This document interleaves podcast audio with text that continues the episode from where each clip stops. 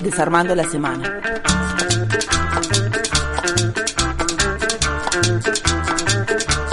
Desarmando la semana.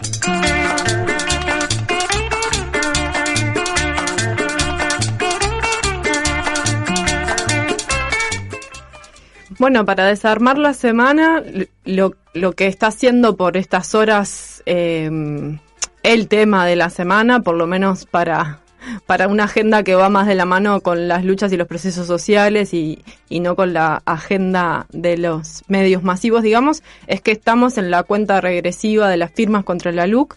Mañana se entregan la recolección de firmas. Eh, que va por los 135 artículos, bueno, eso, entregará mañana, ¿no? Este... Sí, la información que hay sería positiva en el sentido de que se está intentando no decir que se llegó a las firmas para juntar unas 10.000 firmas más en, en el correo del día de hoy y mañana que permitan lo que han denominado como un cierto colchón de firmas frente a que siempre se, se invalidan algunas en el proceso de revisión que hace la Corte. Si los números que más o menos comentaron eh, son así, eh, se necesitan, o sea, se necesitan 650 mil, habría en este momento en torno a las 680 mil firmas. Eh, y bueno, lo que también muestra que entre el fin de semana pasado y estos tres días de la semana se han recabado 50, 60 mil firmas, o sea, un disparate que eso, bueno, cualquiera quien tuvo un rato por la calle se dio cuenta que en casi todo lugar había un puesto de recolección de firmas, en una cuestión heroica, como dicen, que es juntar firmas con el jingle que tenía la campaña realmente, un jingle difícil, difícil de digerir. El, el, justo el fin de semana anduvimos caminando por el barrio y lo escuchamos eh, varias veces. Eh, bueno, en algún momento eh, eh podemos charlar sobre los horizontes políticos del chingle, pero nada, me parece que este es el momento de, quien quiera impulsar, firmar por los 135 artículos, si no lo ha hecho, lo haga. Seguramente Montevideo va a haber recolección de firmas hasta mañana, hasta el mediodía, en torno a las 2 de la tarde se pide que se lleven las firmas a la sede del PCNT y de allí irían a la Corte Electoral. Eh, las casi 700.000 firmas que se estarían consiguiendo. Hay esta semana vinculado a esto también surgió que el gobierno puso el homenaje al GACH en el día que, que se iba a cerrar la campaña, incluso se hace una transmisión, creo que es hoy mismo a partir en este en este en este horario se estaba haciendo un espectáculo artístico transmitido y mañana al mediodía se hace una conferencia de prensa o sea, se desfasó la conferencia de prensa de lo del GACH, pero bueno, el, homenaje al GACH que se está haciendo también en este momento eh, fue puesto de forma cabalística, ¿no? El gobierno le, gusta hacer coincidir fechas. Sí, eh, sí. Y bueno, eh, además en esta semana tuvimos también cosas de la que no vamos a hablar, como un montón de desfile político partidario por las interpelaciones que hubo, una serie de comentarios. Sí y una andanada de, de violencia en redes que está eh, está heavy metal, tanto para los interpelantes como para los interpelados. No lo teníamos en, en, en, lo que pensábamos comentar, pero ya que lo traes, voy a decir dos, dos cosas asociadas, que es lo que me queda de esto. Primero, 18 horas de interpelación. Yo pienso, claro, esa gente no tiene hijo que cuidar, no tiene como una vida que reproducir seguramente, como quién puede sostener eso todas esas horas asociado a esto, 18 horas, ¿para qué? Porque en realidad después, por lo menos, yo obviamente no escuché las 18 horas, no escuché ninguna hora, porque no me senté a ver, pese a que es, posible, ¿no? Este, seguir la, la transmisión de las de todo lo que sucede en el Parlamento, en realidad no solo las interpelaciones, no lo hice, sí escuché después en los medios, todos los medios levantaban los mismos dos minutos de Olesker diciendo tal cosa y Salinas diciendo tal otra, pero todos los mismos dos minutos, es decir, ya sabemos lo que hacen los medios, ¿no? Seguramente había más cosas ahí que, que no pusieron sobre la mesa, pero si de 18 horas lo único que hay es como un ping-pong de una idea, la respuesta a esa idea y nada más, quiere decir que seguramente no estaba tan contundente todo ese esa cantidad de tiempo. Ahí quizás lo, lo que sorprendió más es el reconocimiento de Salinas de las muertes evitables, que él estima por un estudio que tiene en 15%, o sea que no solo eh, reconoce la existencia de que se podían haber evitado, sino que incluso las, llegan a estimar y, cuantificar. Eso evidentemente dio dio como cierto vuelo a la interpelación que de otra manera eh, no sé cuál sería el, eh, el asunto, sobre todo una interpelación que fue pensada cuando en Uruguay la pandemia estaba eh, llevando tres veces más fallecidos que, que, en este momento. De todas maneras, la cifra sigue siendo alta porque, bueno, cada muerte, es sobre todo de en, un, en una vida, en un entorno, en una trama que no espera que la persona fallezca, es desorganizadora de, de todas maneras. Pero bueno, eh, sí a mí me llamó la atención ese reconocimiento porque me parece que va a ser un tema...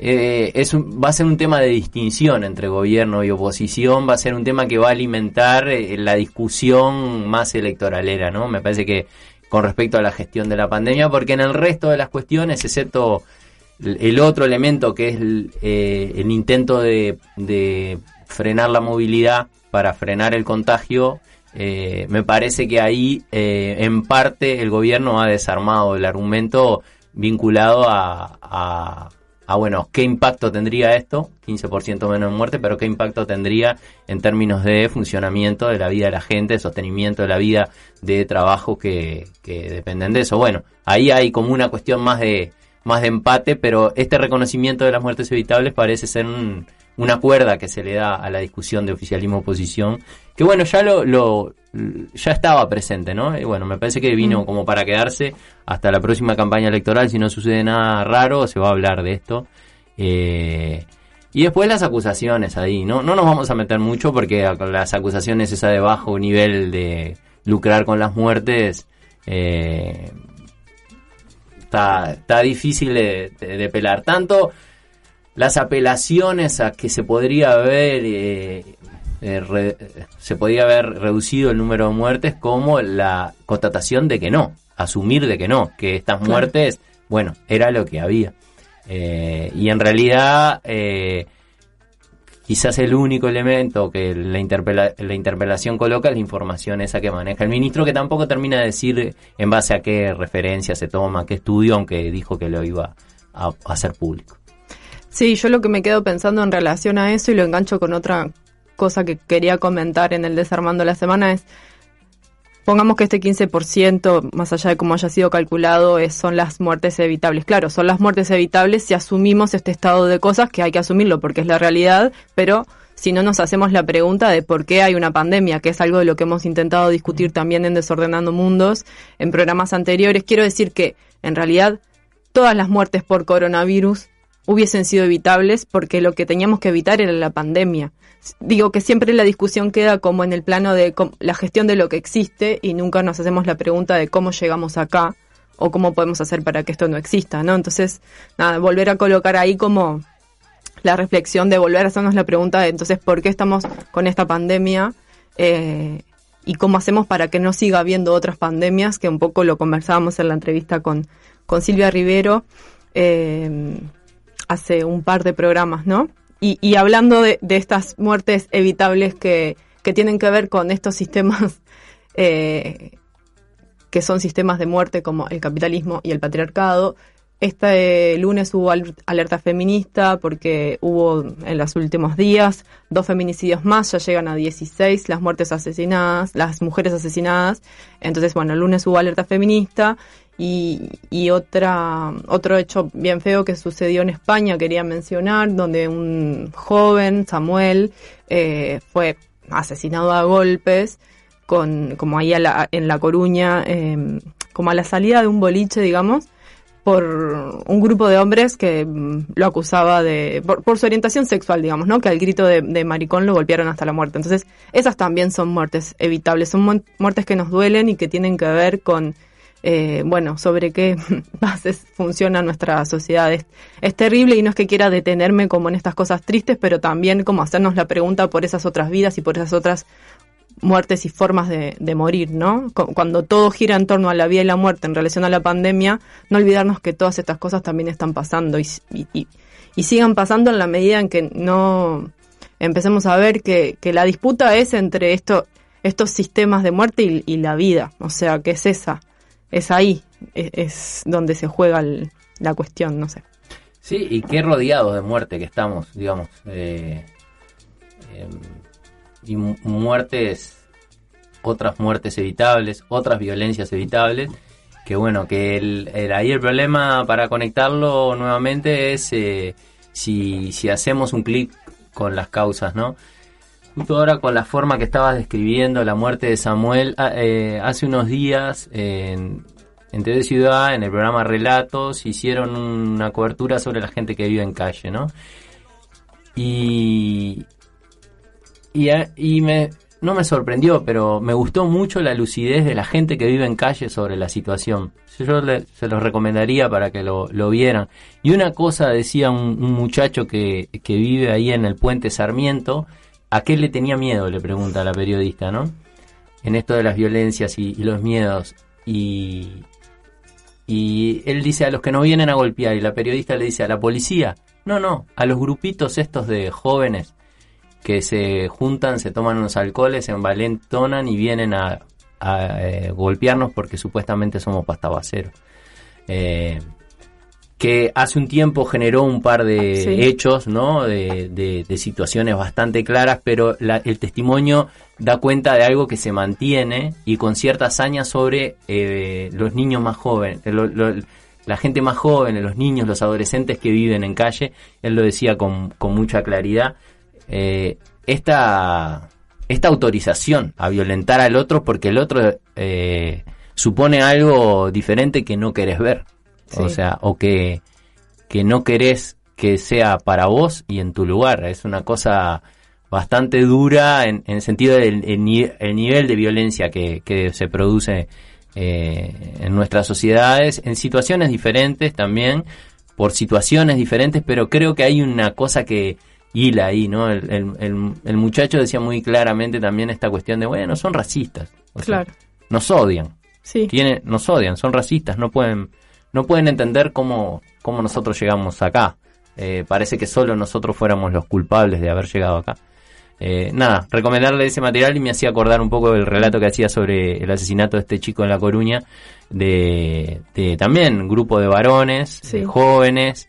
En este caso, en Montevideo se sabe que son de sectores sociales eh, bastante pudientes, bien educados, digamos, bien educados, deben ir a buenos colegios, pero con esta actitud así prepotente, violenta, que, que bueno, que de alguna manera está bueno ponerle límites eh, para que lo que comentemos dentro de poco no sea otra situación de otro otra persona incendiada o golpeada en la calle. Bien, y para terminar este desarmando la semana, llegan buenas noticias desde Honduras porque Daniel Castillo, que era eh, uno de los acusados por el asesinato de Berta Cáceres, esta mujer indígena hondureña, defensora de, los ríos, guardiana de los ríos, como se le decía, que sucedió hace algunos años y que también hemos este, trabajado desde Desordenando Mundos y desde Sur, que, que estuvimos con un especial en relación a este juicio. Bueno, finalmente Finalmente no, porque no es la última instancia del juicio contra este hombre Daniel Castillo, pero Daniel Castillo, perdón, pero bueno, fue hallado culpable del asesinato. Recordemos que ya se había eh, culpado a los autores materiales, digamos, del asesinato de Berta. En realidad a este hombre eh, se lo juzgaba por autor intelectual y por estar vinculado a la empresa eh, que ordenó el asesinato de Berta. Exactamente, una persona que estaba era gerente de la empresa, de la, de la era una, hidroeléctrica eh, una persona además que tenía formación en entrenamiento militar en Estados Unidos, una combinación ahí entre intervención de los territorios y la forma de desarticular eh, las luchas y los pueblos como muy, muy, muy fina. Y, bueno, es una buena noticia, no hay, o sea, se le declaró la culpabilidad, no hay sentencia, la sentencia sale eh, en unos días, pero de alguna manera lo que también se fortalece es como el, el el sentido que, que, la familia de Berta, pero también el Copina ha dado a la muerte de Berta, ¿no? Sobre todo ante el intento de pensar que son, fueron cuestiones de líos entre personas, que es lo primero que se suele hacer cuando se asesina a, bueno, a, un, a una luchadora, a un luchador social. En México en esta semana ha sido impresionante, eh, un integrante de las abejas de Acteal, que es uno de los grupos eh, de, en Chiapas, eh, histórico, también eh, referente de tribu yaquis. Hay una intensificación, evidentemente, cuando uno ve que empiezan sistemáticamente no aparecer eh, luchadores y luchadoras eh, asesinados, muertos, atacados, etcétera. Bueno, en este caso pudo haber un poco de justicia y seguramente esa justicia tiene mucho que ver con lo que la lucha de Berta, la de la familia y la del Copín han podido realizar. Hay unas notas ahí en Sur eh, a una de las hijas de Berta desde el campamento que Copín puso frente al, a la Corte de Justicia y también otra de María Noel que retoma un poco los, los aspectos del juicio, así que se las recomendamos. Bien, vamos a escuchar un poco de música y ya volvemos a la entrevista con Don Paley.